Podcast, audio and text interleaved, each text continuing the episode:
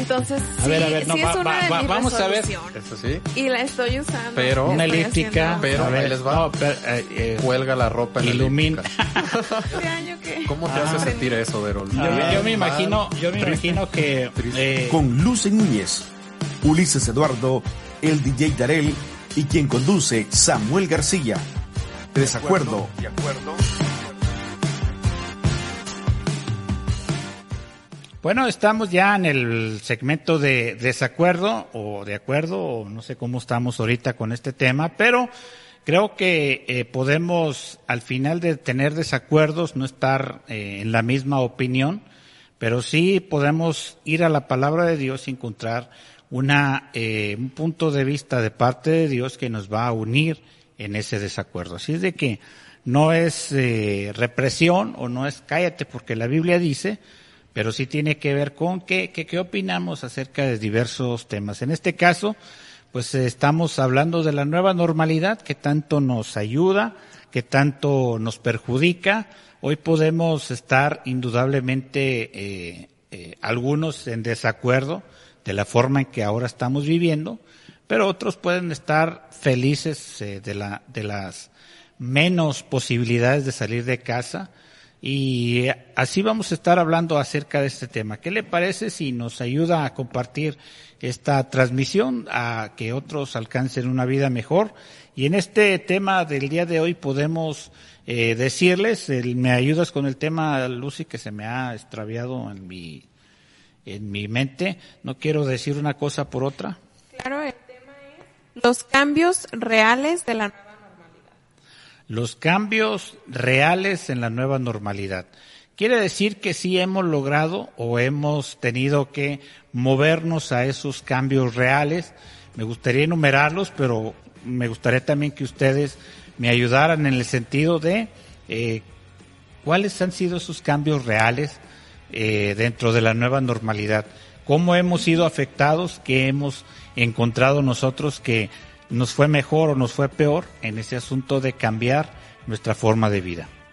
Bueno, pues creo que lo más evidente es el uso de cubrebocas. Ajá. O sea, esa es la parte de la nueva normalidad. Definitivamente, a donde quiera que vayamos tenemos que traer el, cubrebo- el cubrebocas.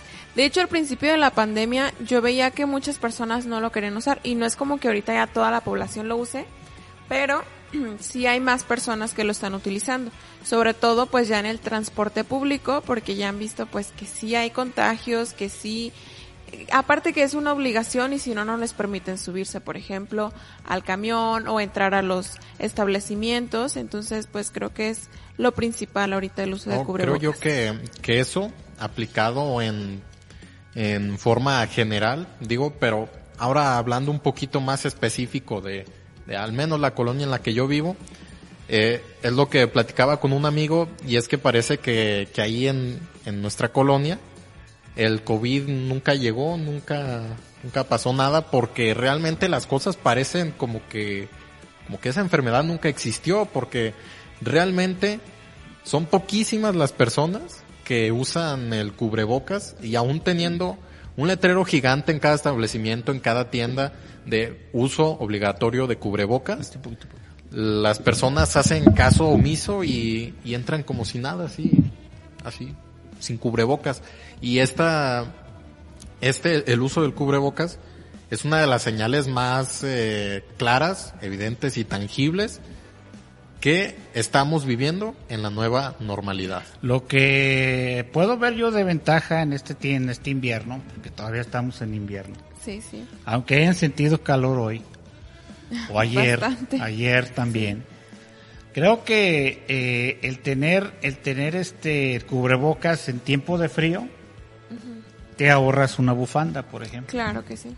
Pero Eh, solo en tiempos de frío. caso. Sola, ahora y, y eh, por lo contrario viene el calor Ajá. y vas a tener la necesidad de traer un cubrebocas y vas a estar sudando y vas a sentir el calor de tu de tu O cuando, respiración. cuando va muy agitado, yo de repente voy caminando muy rápido y ya no me alcanza, o sea, la respiración con el cubrebocas es muy incómodo. De hecho, en el fútbol no lo usan, ni el árbitro, ni los abanderados, ni los jugadores. Precisamente porque es una agitación tan extrema que no, no, para nada es un estorbo todo eso. De hecho, es una contraindicación en el deporte. Aparte que eh, si, si vas por la calle solo, si saliste a correr o saliste a caminar o vas a alcanzar el camión y, y vas solo en la calle, realmente no necesitas un cubrebocas eh, en ese trayecto, en ese No, tramo. pero puede que, que se Mientras contagien no a los se árboles, ¿no? a alguien. Aguas, No, o güey. sea, que tú digas el coronavirus vuela, ahorita no se ha demostrado científicamente que eso sea así.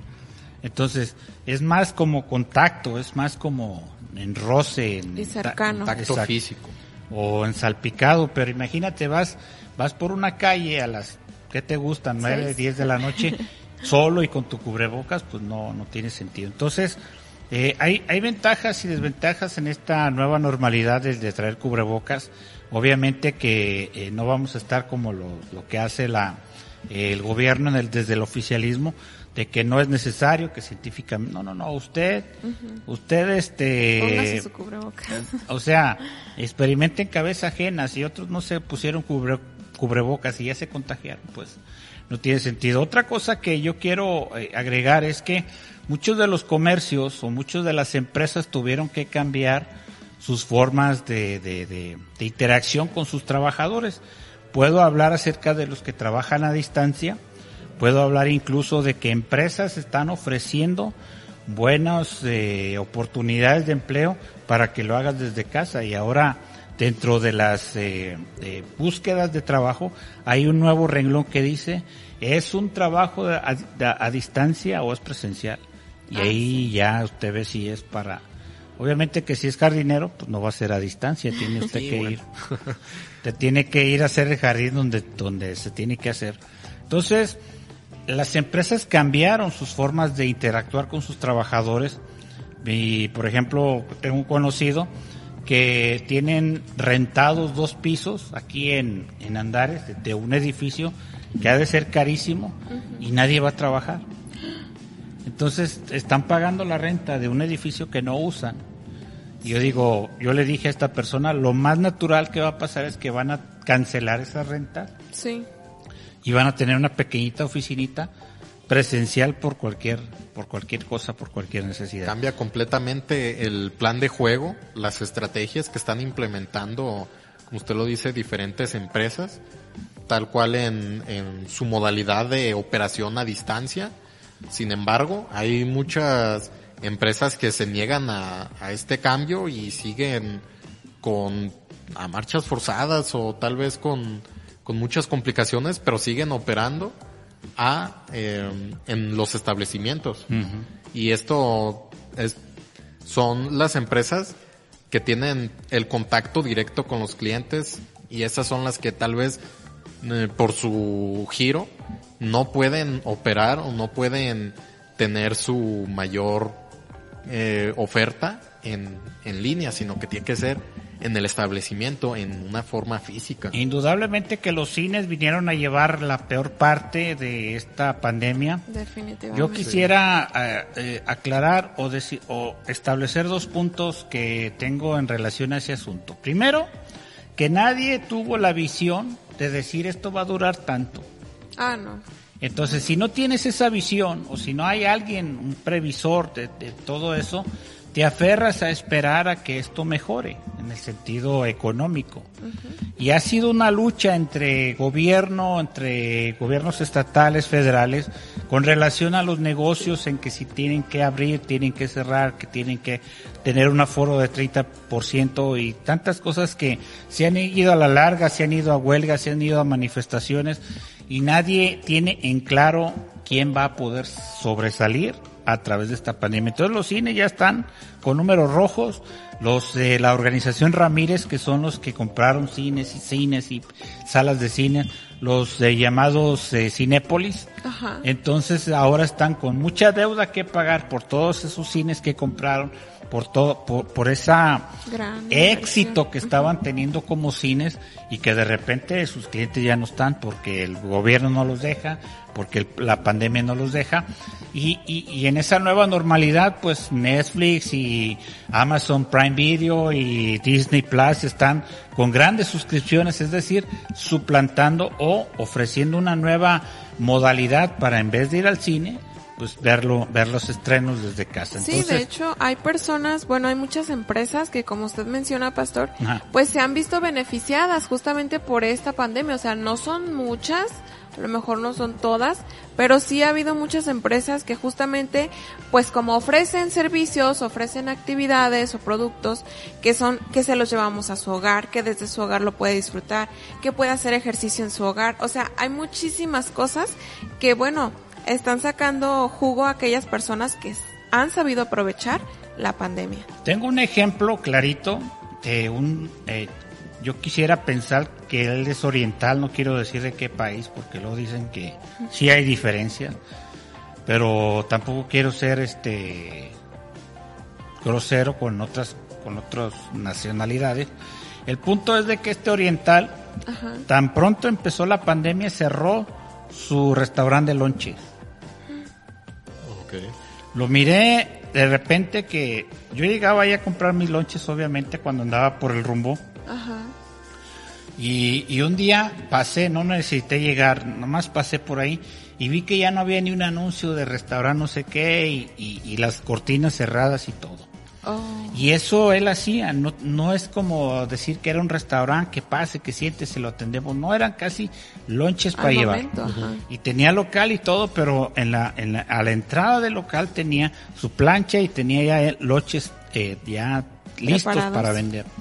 Entonces, de repente, un día, dos días, pasé a la siguiente semana, todo cerrado siempre, dije, pues ya cerraría. A los 15 días de iniciada la pandemia, este, miré ya otro nuevo, otro nuevo negocio de tortas ahogadas. Oh. Pues yo con hambre y andando por ahí, pues tuve que comprar una. No me convenció, me había acostumbrado a los... A Se quedó con la idea ya de, de aquella rica torta, ¿verdad? Sí, de aquel rico lonche del oriental pero no es que hacía loches orientales, a los hacía al estilo Guadalajara, aquí como estamos. Pero con un sazón muy rico. Y que te hacía volver. Entonces, el hombre, yo quiero felicitarlo si algún día lo encuentro, decir, cerraste en el mejor momento que tenías que hacer. Parece algo pesado, algo triste en decir, pues, ¿quién va a festejar o quién te va a felicitar por cerrar?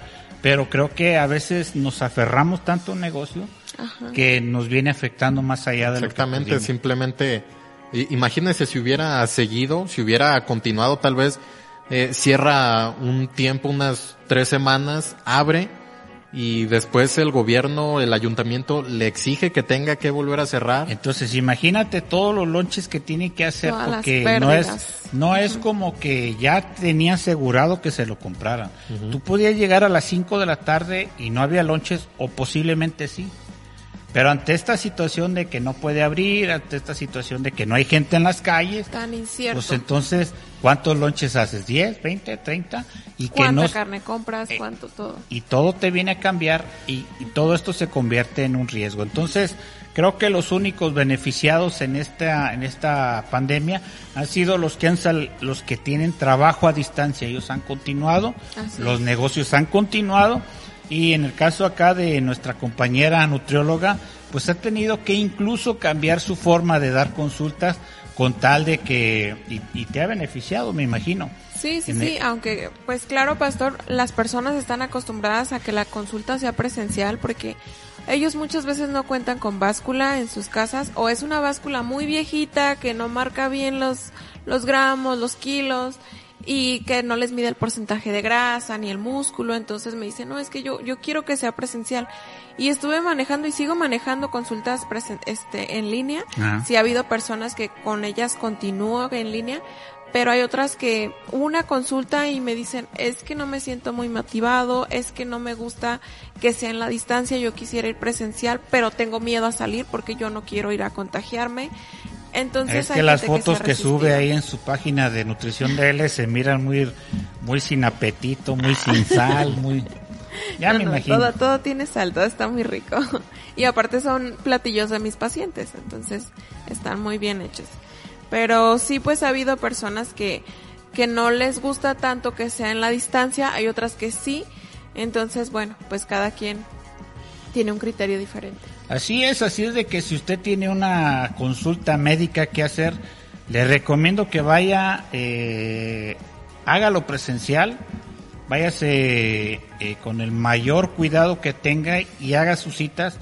También la gente está muriendo por no atenderse en sus eh, enfermedades normales que había antes de la pandemia y que no y que no se atreven a acercarse a una a un hospital, a una clínica precisamente por el miedo de que a lo mejor ahí me voy a contagiar y se quedan en casa y si tenían problemas de azúcar, si tenían problemas de presión, pues lo más seguro es que se agrave ese asunto por no atenderse eh, a tiempo. Y eso es una, una situación que también es una contrariedad dentro de esta pandemia. Así de que a distancia, eh, por videollamada, eh, a veces es, es, no es lo que queremos, es lo que hay.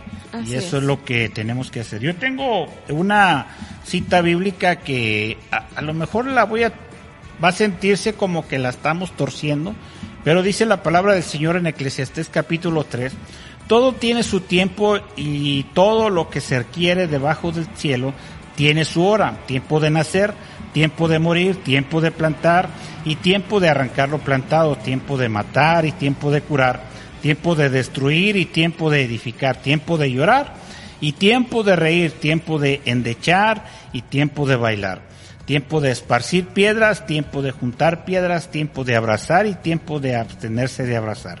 Ahí está, mira.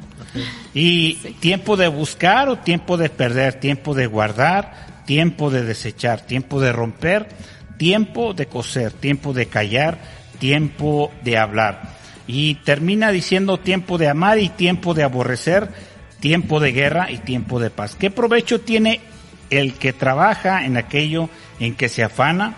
Yo he visto el trabajo que Dios ha dado a los hijos de los hombres para que se ocupen en él. Creo que en esta pandemia te necesitamos eh, ahora sí que tomarnos nuestro tiempo, tiempo para comer, tiempo para eh, ir al banco, tiempo para todo.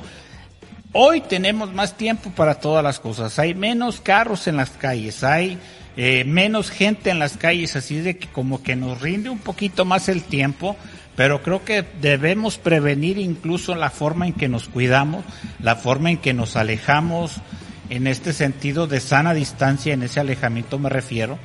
¿Para qué? Para no tener que estar lamentándonos acerca de una calamidad como lo es el coronavirus. Así es de que tómese su tiempo. Hay que irse temprano para formarse en el banco, váyase temprano. Si usted dice, no, es que ya lo hago a través del celular, qué bueno, se evita más, más contagios. No, pero es que yo todavía tengo mi trabajo presencial. Hágalo con las medidas necesarias que ocupa, hágalo con eh, suficiente tiempo para que no vaya a las carreras y el aire no le pueda faltar a la hora de respirar. Todo tiene su tiempo, aproveche su tiempo, pero también tenga las medidas necesarias para mantenerse invicto como hasta ahora ha seguido. Así es de que, ¿qué le parece que si eh, en esta noche reflexionamos acerca de eso? Ella es Lucy Núñez, él es Ulises Eduardo, mi nombre es el pastor Samuel García y nosotros continuamos con lo que sigue.